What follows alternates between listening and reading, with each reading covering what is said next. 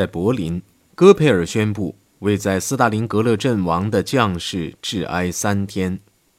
在那期间，所有娱乐场所，包括影院和剧院，通通关闭。他也让全国人民做好思想准备，日后的生活会很艰苦。在火车上、墙壁上、橱窗上、路牌上，在所有的地方都贴上了这条口号。车轮必朝胜利方向转动。二月十五号，他向帝国长官、地方长官以及陆军的所有指挥部发出指令，要求为胜利而进行全体动员。同一天，在迪塞尔多夫发表的题为《你们要全面战争吗》的演讲中，他宣布了希特勒的最终解决。他说。俄国人如果取得胜利，两千年的西方文明便会处于险境，因为这个胜利是国际犹太人取得的。他的话音一落，听众中便响起了“绞死他们”的喊声。戈培尔保证，他们会全面的、彻底的灭绝和铲除犹太种族，并以此作为报复。这又在听众中引起一阵狂叫声。和狂笑声。第二天，鲍曼在给他的夫人的一封信中，着重强调了军事形势的严重性。如果战争形势恶化，不管是现在或晚些时候，你还是前往西方为宜，因为你必须尽一切力量，使你的孩子们不至于遇险，他们终将继承未来的事业。十八号，在体育馆举行的一次大会上，戈培尔在对经过挑选的忠实的党员听众发表的演讲中，再次提出了全面战争这个命题。这次大会的每个细节都跟演戏一样，为了取得直观的效果，听众不穿制服而穿便服，他们或唱歌，或高喊同意，或同声称颂，他们配合得非常出色。讲台上的戈培尔更像是在演戏，而不是在讲演。他讲的内容并没有他的技巧重要，他使出了演讲的绝技，把听众弄到了疯狂的程度。当他问道：“你们要不要全面战争？如果有必要。”你们是否要打一场比今天能想象得到的更全面、更彻底的战争？时，听众异口同声的、强有力的喊道：“是的。”当他问到“你们是否接受这个事实，就是说，凡损害战争努力者便会掉脑袋”时，听众喊声雷动，表示同意。后来，他对随从人员恶毒地说。多么愚蠢的时刻！如果我让这些人从哥伦布大厦的四楼往下跳，他们肯定会往下跳的。戈培尔热衷于全面战争，主动出面组织了一个特别行动委员会，由党内最高层人士组成。三月上旬，他亲往上萨尔茨堡面见戈林求助。他说：“事态将由不得希特勒控制。自战争爆发以来，他已经老了十五岁。他深居简出，过着如此不健康的生活，这实属悲剧。因此，由他们来改变目前内外政策中都缺乏领导的状况是十分重要的。我们不要事事都去打扰元首。”他极力说服戈林，打仗一定要打政治仗。而帝国的政治领导权又必须由帝国国防部长会议掌握。部长会议的成员应是一群愿不惜代价去取得胜利、残酷无情的人。戈培尔再次向戈林保证，他们是代希特勒行事的。我们的目的不外乎是互相支持，在元首周围建立一个坚强的领导集团。比如做一件事情，如果这件事从各个角度向元首提出，在做决定时，元首有时候就会摇摆不定。有时候他对别人做出反应的方式也不对。他需要帮助的地方，就在于此。格林答应尽力将希姆莱拉进来。戈佩尔透露，他已经将芬克、莱伊、施佩尔等要员争取过来了，他们对元首都是忠诚无比的。这个事业比我们任何人都伟大，这是不言而喻的。曾帮助元首取得革命胜利的人们，现在应该帮助他取得战争的胜利。那时候他们不是官僚，现在。也不应该变成官僚。格林从来没有考虑过找空军武装部部长米尔契元帅的问题，除了说他没有资格当国社党党员外，他还公开反对戈林元帅。在戈林戈佩尔密谋几天之后，在一次单独与元首进餐时，米尔契建议撤换戈林，因为他怀疑戈林吸毒。他也敢当面向希特勒讲格林，还有戈佩尔，以及他们最新的笑话。比如说，两个人升天后，圣彼得令格林跑到远处的云里去，然后再跑回来，作为对他常常撒谎的惩罚。圣彼得然后东看西看寻找戈佩尔，他问：“那个长着畸形足的矮家伙跑到哪里去了？”啊。有位天使解释说：“啊，他回人间取摩托车去了。”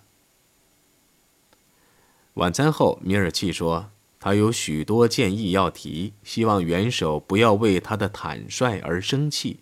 首先，他敦促元首放弃攻打库尔斯克的计划，从反攻转向防御。由于陆军势单力薄，供应又少得可怜，战线必须缩短。你说服不了我。”希特勒温和地说着，在印台上打了个点儿。米尔契的回答也同样干脆利落：希特勒应该取消天天都举行的讨论会，并委派一名新的参谋总长，比如曼斯坦因，把各条战线都交给他控制，别只给他一个地区。全在你指挥下吗？你仍是最高统帅。他是你的助手。希特勒没有说什么，又用铅笔做了个记号。米尔契以为这是神经质。这位元帅又谈了一个小时，提出了许多同样尖锐的建议。最后，他提了一个最不合口味的建议。他说：“我的元首，对帝国和陆军，斯大林格勒都是最严重的一次危机。”你要当机立断，让德国退出战争。我向你保证，许多人同意我的意见，还来得及。你必须立即行动，不必拘泥于形式，现在就行动，这才是首要的。时间已过午夜，米尔契又累又怕，满身大汗淋漓。他为自己提出二十个问题而向元首表示歉意。希特勒看了一眼印台上的记号：“你提了二十四个问题，不是二十个。”他既不觉得难过，也不生气。谢谢你把这些都告诉我，谁也没有对我这样详尽的说过。记者罗西纳曾几次将德国国内的抵抗运动的情况告诉罗斯福，希望能使他相信，并非所有德国人都是纳粹。他也准备将两组反抗希特勒分子的电报密码告诉罗斯福，以便他直接告诉他们，在德国建立何种政权，盟国才能接受。罗西纳通过专门安排会见的总统秘书，试图觐见总统，却没有成功。于是他便草拟私函一封，署明了这两个电报密码，一再声明只准交给总统本人。没有回音。几天后，罗西纳得到通知，说他所坚持的意见，官方人士已阅，觉得非常令人难堪。罗西纳有所不知的是，罗斯福拒绝与他相见，这是美国官方的政策。与无条件投降的政策相符，这个政策的目的不单是为了不鼓励德国的抵抗分子，而且也是为了避免重要的接触。承认在德国境内存在反希特勒的抵抗运动，这是禁止的。抵抗运动虽然受阻，他仍在策划推翻希特勒政权。人们一致同意，只夺取政权还是不够的。第一个该被暗杀的就是希特勒本人。于是，奥斯特将军和他的同伙便挑选了克鲁格陆军元帅的参谋长特莱斯科夫将军作为执行人。他决定将希特勒引上前线，在他的座机内安放定时炸弹，在返回时爆炸。一九四三年三月十三号晚，特莱斯科夫的一名青年军官施拉伯伦道夫带着一个包裹来到机场。这是个炸弹，用的是英国的塑料炸药。施拉伯伦道夫拿钥匙用力将导火线压下，给炸弹定了时。片刻后，他将这个包裹交给了希特勒随行人员中的一名上校。上校曾答应帮他带给狼穴里的一个朋友。元首上飞机后，飞机便起飞了。这颗炸弹原定在明斯克上空爆炸，但是两个小时已经过去了，还没有任何坠机的消息传来。后来消息来了，飞机已在拉斯登堡安全着陆了。密谋者惊得目瞪口呆。现在他们不能不在炸弹爆炸前或被发现前将它取回。施拉伯伦道夫将它取回后发现，虽然撞针顶上了，但雷管没有引爆。几天后，这些密谋者又做了另一次尝试。三月二十号午夜时分，在柏林艾登饭店的客房内，施拉伯伦道夫将这包塑料炸药交给了克格勃的情报主任。格斯道夫上校，他的任务是自杀性的。希特勒将参加第二天在柏林军械库举行的英雄纪念日的庆祝活动，他将趁机接近元首，将希特勒和自己炸成碎片。第二天，格斯道夫穿着大衣，左右口袋里各装着一枚炸弹，出现在军械库。上午十一点时，希特勒来了。在听了柏林交响乐团演奏的布鲁克纳的一段作品后，元首便在礼院做了一次简短的演讲。当元首前往大厅观看从俄国缴获的战利品的展览时，格斯道夫将手伸进左边的口袋，把英制引线的酸囊卡破了，至少需要十分钟才能引爆。陪同希特勒的有希姆莱、凯特尔。格林以及十来个其他随从人员，这位未来的杀手轻易地靠近了元首左边。施蒙特曾对格斯道夫说过，元首将参观展品半小时。不料元首对展览兴趣不浓，不到五分钟便走出了大楼，使格斯道夫惊得目瞪口呆。紧跟希特勒出去，这已经是不可能了。而他只有五分钟去处理导火线，且不能被发现。他挤开一条路，进了一条走廊，找到了一个男厕所。幸好里边没有人。他匆匆将口袋中的引线取下，在预定发火前数秒钟，将它扔进便池，用水将它冲了下去。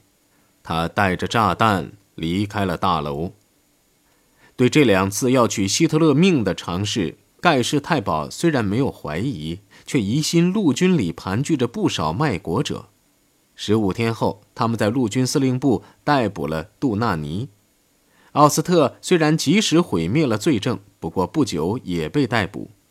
密谋者不但失去了一个干练的领袖，而且也失去了彼此间的联系，以及与西方的任何友人通讯联络的最佳方式。四月上旬，希特勒及其随从登上了开往贝希特斯加登的火车，因为狼穴的环境阴郁。到贝希特斯加登稍事休息，这是颇受欢迎的。这虽是个冬夜，但天气不冷，天空也晴朗。要离开拉斯登堡被大雪覆盖的森林，亨姆普斯却也颇觉难过。但一想到未来的经历，他又高兴了。火车上有着各种各样的设施，包括一节特挂车厢，里边可以洗澡，既有喷淋，也有盆塘。车上的饭菜也非常可口，座椅还可以变成舒适的床。第二天上午，当列车静静地朝目的地奔驰时，他不禁想起了帝国的其他火车：没有灯，没有暖气，旅客们饥寒交迫。有人前来请他与元首一起进午餐，打断了他的思路。第二天早晨，与他一起吃早餐的并不是日前的那些显贵，而是仆人和秘书。他们议论的是艾娃·伯劳恩，他将在慕尼黑上车。在他们心目中，她是贝格霍夫里的夫人。所有客人也都接受了这个称谓，但里宾特洛甫、戈林和戈佩尔三人的老婆除外。里宾特洛甫的老婆自持雍容华贵，对他不予理睬；其他两人则公开对他嗤之以鼻。虽然元首曾请求待他以礼。有位年长一些的秘书领着特劳德尔在贝格霍夫转了一圈他们是从元首起居的二楼开始参观的。过道两边的墙上挂满了老派画师们的杰作，过道上还装饰有漂亮的雕塑作品和华丽动人的各式花瓶。特劳德尔暗想，一切都是那样的奇妙，又都是那样陌生和自然。由于元首仍在梦中，四周鸦雀无声，一片死寂。在一扇门前坐着两条短脚、粗卷毛的苏格兰黑狗，是艾娃的爱犬施达西和尼古斯。下一间便是希特勒的卧室，这两间卧室通过一个大浴室彼此相连，显然他们暗中过着夫妻生活。特劳德尔被领到楼下的大客厅，这客厅仅以一个大型丝绒帘子与那个以画作窗而著名的房子分开。客厅里的装饰虽然豪华，那个高士林的丝帘虽然漂亮，铺的地毯虽然很厚，它却也有一种冷漠的感觉。居住条件远比狼穴优越，他却周身不舒服。在这里，他虽然是个客人，但他来这里并非自愿，而只是个雇员。在贝格霍夫，日常工作虽然千篇一律，倒也有点费力。希特勒的中午汇报会从不在下午三点前结束，最后一个军官通常要在四点才离开，只有在这个时候，元首才进入客厅，饥肠辘辘的客人们就在那里等候，好像通了信号似的，艾娃便及时出现，陪同他的是那两条又蹦又跳的小狗。希特勒首先吻艾娃的手，然后才向众人致意，握手。肩负战争悲剧重任的国家元首突然变成了殷勤好客的快乐的主人，这实在令人感到意外，也有点滑稽可笑。事实上，在私生活方面，他与一个成功的商人相差无几。男宾们称艾娃为尊敬的小姐，还得微微鞠躬；女宾们则称她为伯劳恩小姐。有些人似乎很亲密。特别是他中学同学施耐德，一见面，女宾们便开始谈论孩子、时装和个人的私事。希特勒插嘴了，讥笑艾娃的爱犬是手动扫除器，艾娃则尖刻地反驳说，希特勒的爱犬博隆迪是头小牛犊。宾主一起说东道西，本来就非常快乐，加上一点饭前酒，大家便更觉得身心愉快了。等希特勒陪着某位夫人到餐桌前就坐时，交谈才得以告终。鲍曼和艾娃也跟着就坐。艾娃非常讨厌鲍曼，主要是因为他对女人不忠，朝三暮四。一个副官评论道：“凡是穿裙子的，不管是什么东西，都是他追求的目标。当然，艾娃是个例外。”客人们喜欢醋焖牛肉，希特勒却坚持吃素。他的饭菜是在贝希特斯加登扎贝尔医生监督下烧好后送到贝格霍夫厨房加温的。元首喝稠稀饭和麦片汤，吃烤土豆片蘸麻油。无论他怎样劝艾娃吃上一口，艾娃总是不吃。元首也拿艾娃的粗茶淡饭开心。他说：“我第一次碰到你时，你胖的叫人开心。现在呢，你瘦的可以了。”希特勒讽刺地说：“女人之所以要做出这些牺牲，完全是要叫女友们嫉妒。”谈话本来是东拉西扯，令人快活的，不料，为了宣传吃素的好处，希特勒竟将他不久前在乌克兰见过的一个屠宰场的可怕情形详尽地讲了一番，说在那里工作的女工穿着靴子，站在齐脚踝的血泊中干活，众人大倒胃口，脸色惨白。里面有一位叫迪特里希的客人放下刀叉，说他肚子已经不饿了。